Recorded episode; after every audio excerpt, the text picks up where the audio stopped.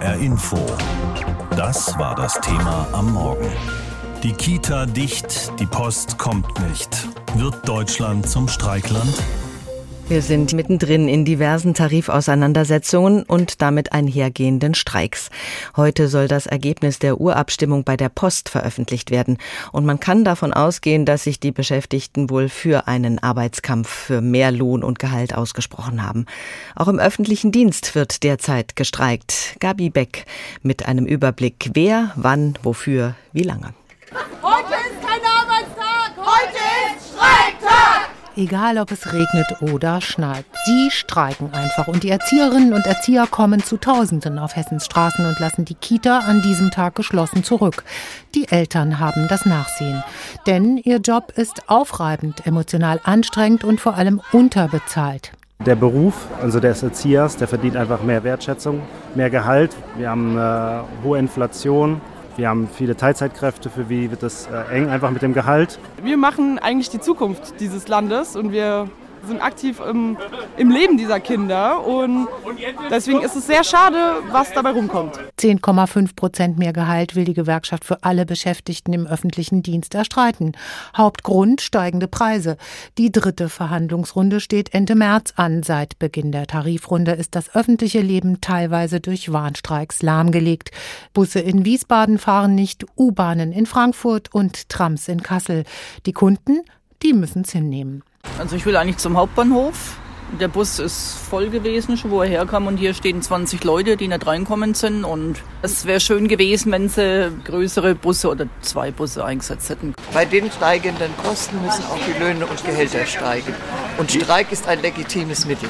Und auch auf dem Frankfurter Flughafen sind die Passagiere genervt bis verständnisvoll.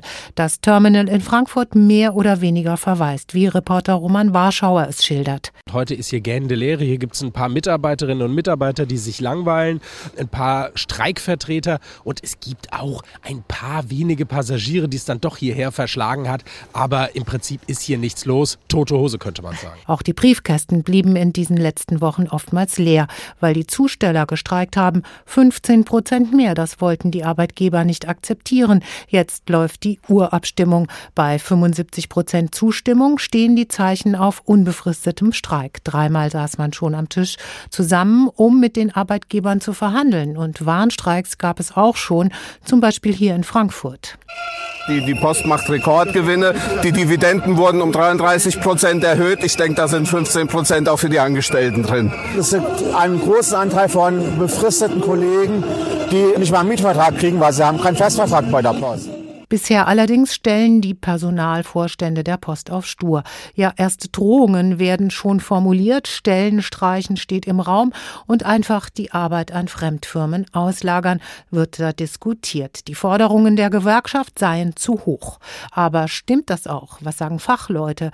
Benjamin Born ist Wirtschaftswissenschaftler an der School of Finance in Frankfurt. Wir hatten durch die Pandemie sehr niedrige Lohnabschlüsse in den letzten Jahren. Die Inflation war überraschend hoch, schon im Jahr 2021 und dann natürlich im Jahr 2022, wodurch die Kaufkraft der Arbeitnehmerinnen und Arbeitnehmer stark gefallen ist. Deshalb ist es völlig legitim, jetzt auf größere Lohnerhöhungen zu bestehen. Letzte Woche schon hatten wir Streiks im öffentlichen Nahverkehr in vielen Städten. Gestern haben viele Beschäftigte in Kita und Hort ihre Arbeit ruhen lassen. Und jetzt könnte es auch bald wieder bei der Post losgehen mit den Arbeitsniederlegungen. Denn dort wurde eine Urabstimmung gemacht und heute wird das Ergebnis veröffentlicht. Zudem sind auch die Eisenbahner derzeit in Tarifverhandlungen.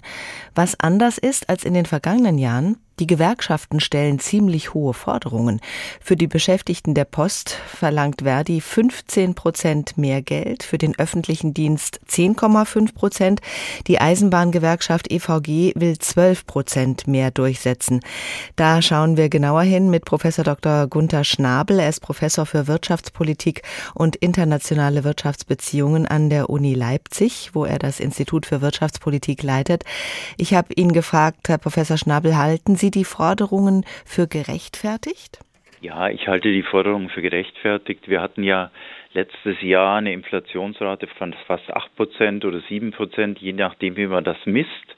Wir haben auch jetzt für das kommende Jahr vergleichsweise hohe Inflationserwartungen und deswegen müssen äh, die Gewerkschaften dafür sorgen, äh, dass es einen Ausgleich äh, bei den Löhnen gibt. Und deswegen sind aus meiner Sicht diese Forderungen gerechtfertigt, ja. Es sagen ja auch viele Müllwerker oder Postbedienstete, wir können von dem jetzigen Lohn nicht mehr leben. Alles ist teurer geworden.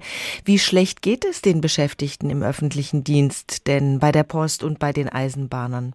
Ja, man muss natürlich unterscheiden. Es gibt ähm, auch beim öffentlichen Dienst äh, sehr unterschiedliche Einkommensklassen. Ich denke, dass äh, die Beschäftigten in Ministerien natürlich noch ähm, ein vergleichsweise hohes Lohnniveau haben.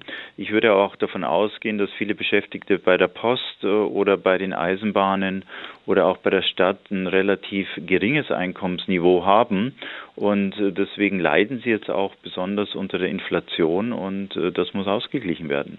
Die Arbeitgeber sagen, so hohe Forderungen können wir nicht erfüllen. Wir haben gar nicht so viel Geld zur Verfügung. Stimmt das? Ja, das hängt jetzt natürlich vom Arbeitgeber ab. Ähm, viele private Unternehmen haben ja jetzt im Zuge der angestiegenen Inflation auch äh, die Preise deutlich erhöht, äh, oft über die Inflationsraten hinaus. Äh, manche äh, private Unternehmen können das nicht äh, und deswegen müssen sie dann, wenn die Löhne erhöht werden, diese höheren Kosten auch durch Preiserhöhungen weitergeben.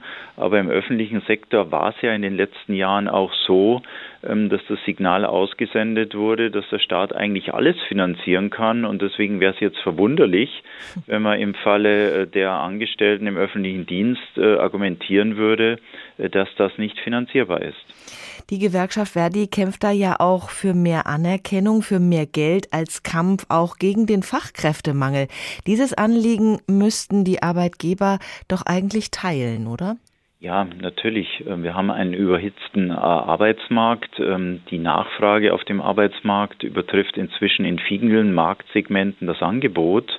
Äh, und deswegen wird der Arbeitgeber, der mit den Lohnangeboten zurückhaltend ist, am Ende darunter leiden, ähm, dass er nicht mehr ausreichend Arbeitskräfte und insbesondere Fachkräfte findet.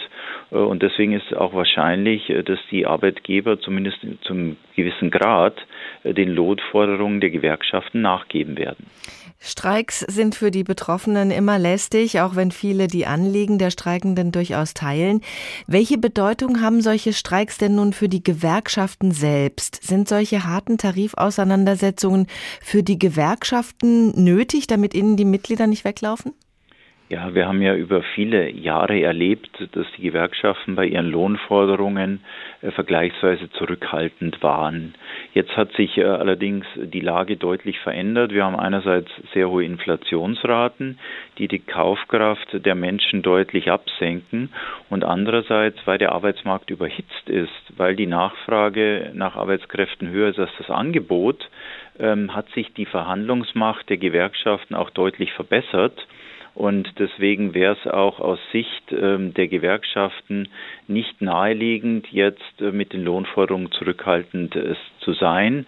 Sie können höhere Lohnforderungen stellen, sie können die auch durchsetzen und deswegen werden sie das im Interesse ihrer Mitglieder auch tun, sonst werden sie unglaubwürdig. Und wann glauben Sie, wird die Streikwelle über Deutschland hinweggezogen sein? Ich hoffe bald. Also ich hoffe, dass die Arbeitgeber zur Einsicht kommen, äh, dass für viele Angestellte im öffentlichen Dienst diese Lohnerhöhungen notwendig sind. Äh, und äh, dann können wir auch die Streikwelle vermeiden. Allerdings müssen wir auch sehen, dass wenn jetzt die Löhne auf breiter Front steigen, dann auch wieder die Preise steigen werden. Wir befinden uns dann äh, mitten in einer sogenannten Lohnpreisspirale. Deswegen bleibt es eine sehr große Herausforderung, jetzt äh, insbesondere äh, für die Europäische Zentralbank. Das ist ihre Aufgabe, die Inflation unter Kontrolle zu bringen. Deutschland hat ja nicht den Ruf in der Welt, dass hier besonders viel gestreikt würde. Aber aktuell sind doch einige Arbeitnehmer auf der Straße. Wir erleben gerade Tarifauseinandersetzungen im öffentlichen Dienst, bei Erzieherinnen zum Beispiel, bei der Bahn und vermutlich wird es auch bei der Post zu einem Streik kommen. Kommen wir da aber an die Streiklust anderer europäischer Länder ran? Wir haben unsere Korrespondenten gebeten, uns einen Einblick zu geben in die Streiklust in ihrem Gebiet. Die Polen sind mit ihren Streiks weltbekannt geworden. Bilder von der Solidarność, der ersten freien Gewerkschaft im sozialistischen Polen, die zu Streiks in der Danziger Werft aufrief, angeführt von Lech Wałęsa, dem Mann mit dem rundlichen Bauch und dem markanten Walrossbart, die gingen um die Welt.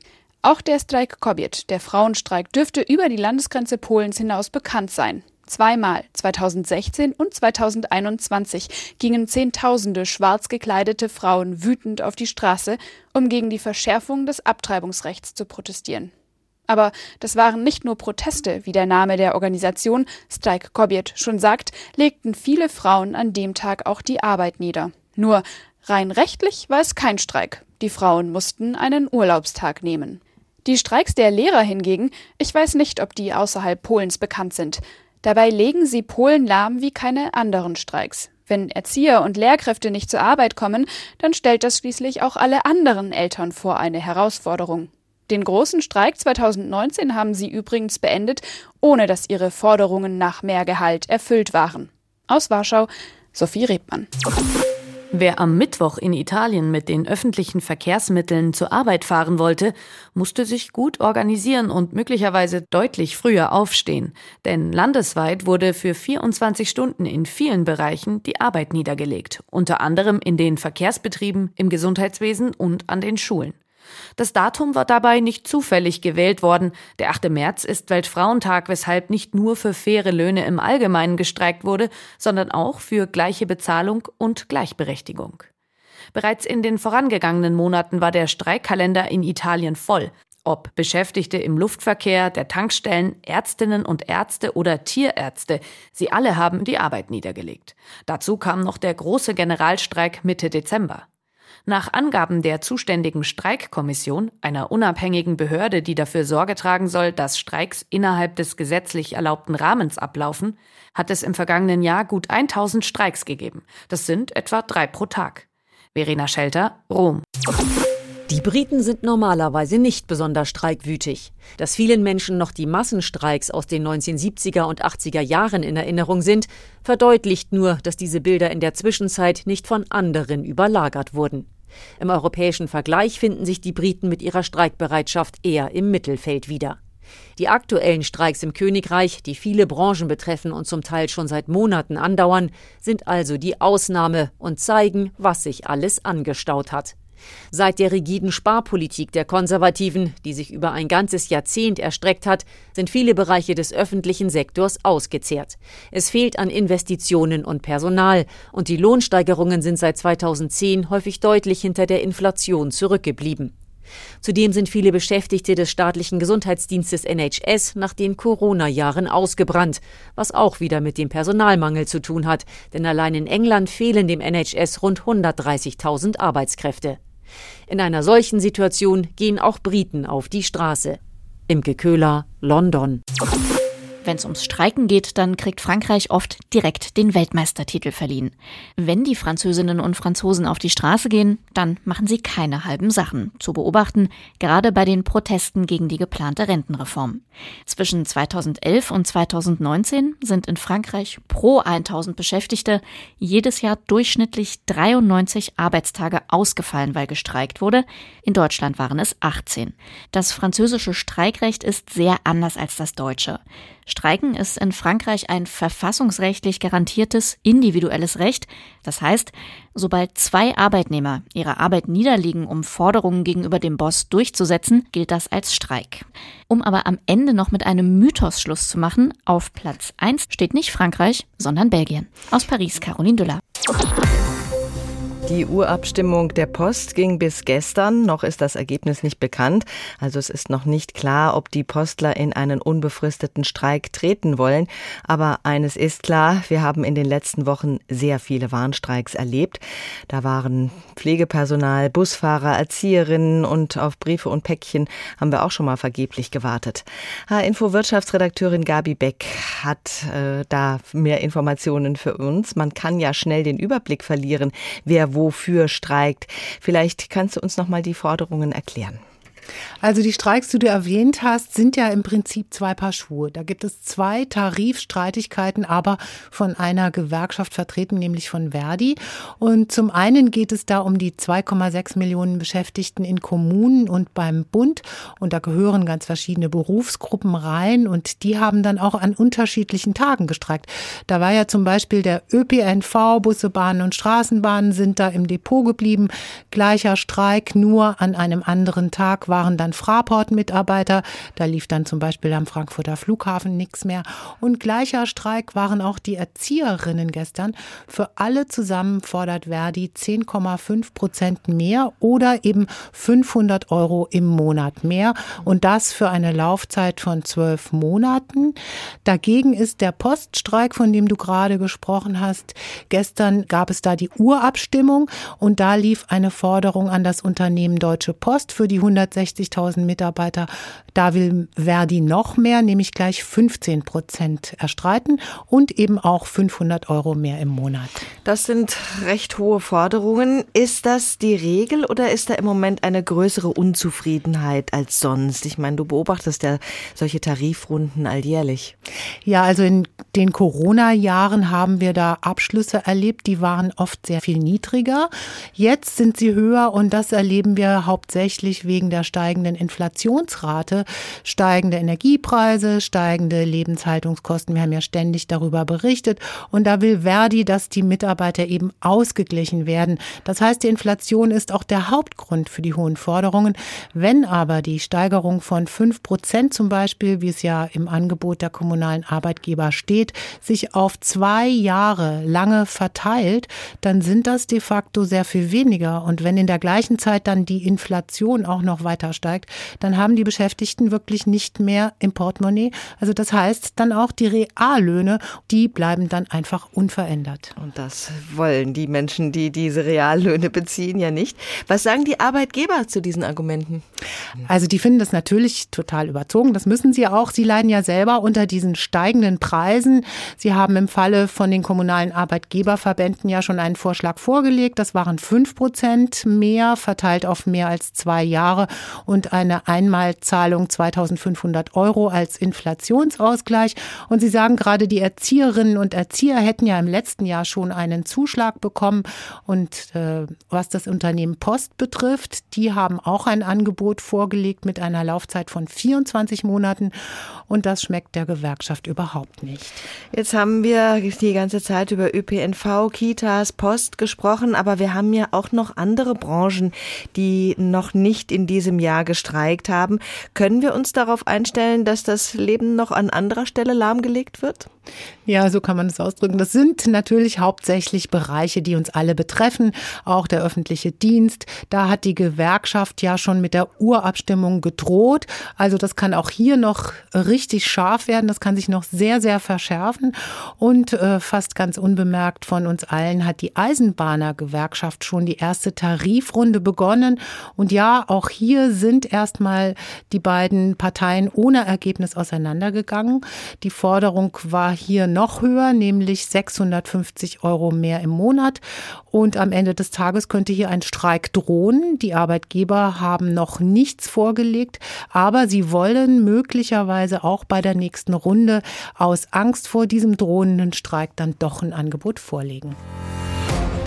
HR Info. Das Thema. Wer es hört, hat mehr zu sagen.